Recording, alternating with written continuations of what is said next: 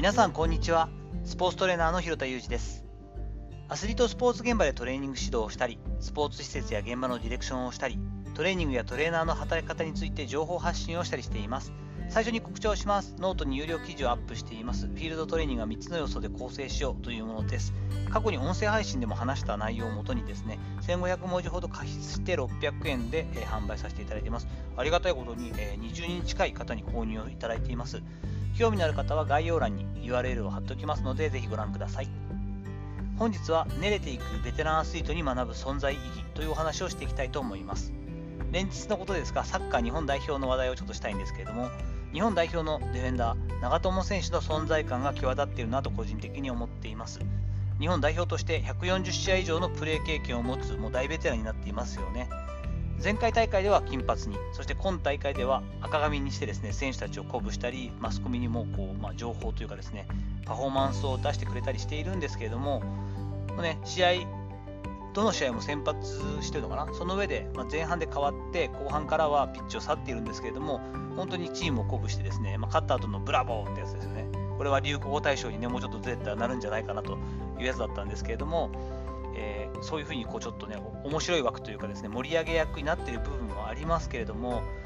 改めてやっぱ見ているとですね自分の存在価値をしっかりと把握しているその上で自我自分が出たい代表選手として出たいもう一度オリンピック、ワールドカップにチャレンジしたいというところですよね。を出しながらもですね、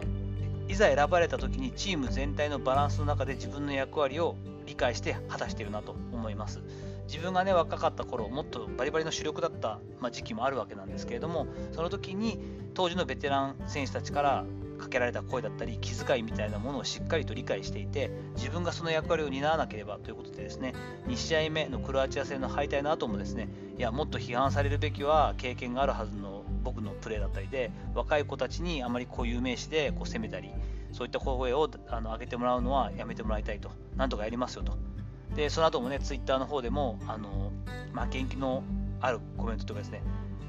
3試合目勝って、もう一度バカでかい声でブラボーって言ってやるからなみたいなツイッターもされていて、実際にね、勝った後、あの、すいません、はい、あの、いいですか？例のやついいですか？小さな声で、小さな声でやりますんでって前振りしてからめちゃくちゃでかい声でブラボー3連発してて、もう本当笑いましたけれども、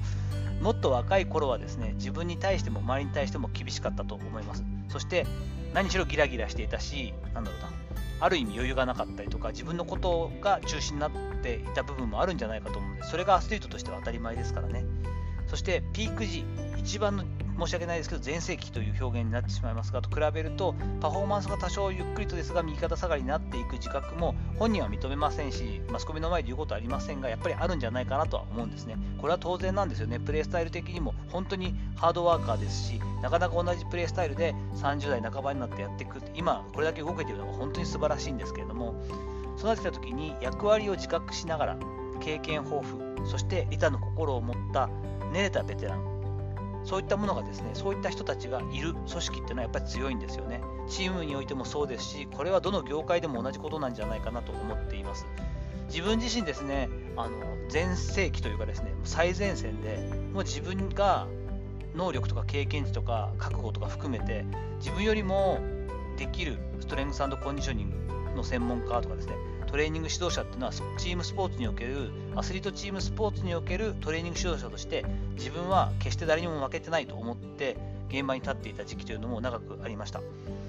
まあね未だに現場に立つ時に自分がここの人よりも劣ってるとか自信がないなって思って立ってはやってられないのであの自信を持って堂々と自分に対しての自信を揺るがない自信を持ちながら現場でまだ仕事はさせてもらっているんですけれどもどこかでまあもう一番最前線で自分が油が乗り切っていていい状態いいパフォーマンスが常に出せるんだ。今自分は旬であるという意識は全くなくなってきまして少しずつ、えー、力というかですね現場力だったりとかその気力だったりとか執念みたいなものっていうのも落ちてきているんだろうなというふうな自覚はあります。でもだからこそですねそのそれまで培ってきた経験だったりいっぱい重ねてきた失敗みたいなものですよね。こういったものを持って今最前線で戦おうとしているもう少し若い世代にが彼らがやりやすいような仕事の環境を作ったりアドバイスができたり、サポートができたり、そして自分が必要な場所、足りないなと思うピースだったりとか、くさびとなってチームをこう、組織を円滑に回していく役割、こういったものができたらまたいいよなと思いながら今のスポーツ現場の仕事をしたりしています。こういった存在がいるかどうかでその組織だったりスポーツだったり業界だったりっていうのが随分と円滑に回っていくしそれこそがベテランの存在意義なんじゃないかなと思っていて長友選手を見てるとですね若い頃に自分が長友選手の今の状態を見ていて今ほど心を打たれるかというと違うような気がして自分がある程度年を重ねてきたからこそ長友選手の今の活躍の仕方今のパフォーマンスの出し方今のサポートの仕方というのに胸を打たれたりしています。長友選手今まで2回、えー、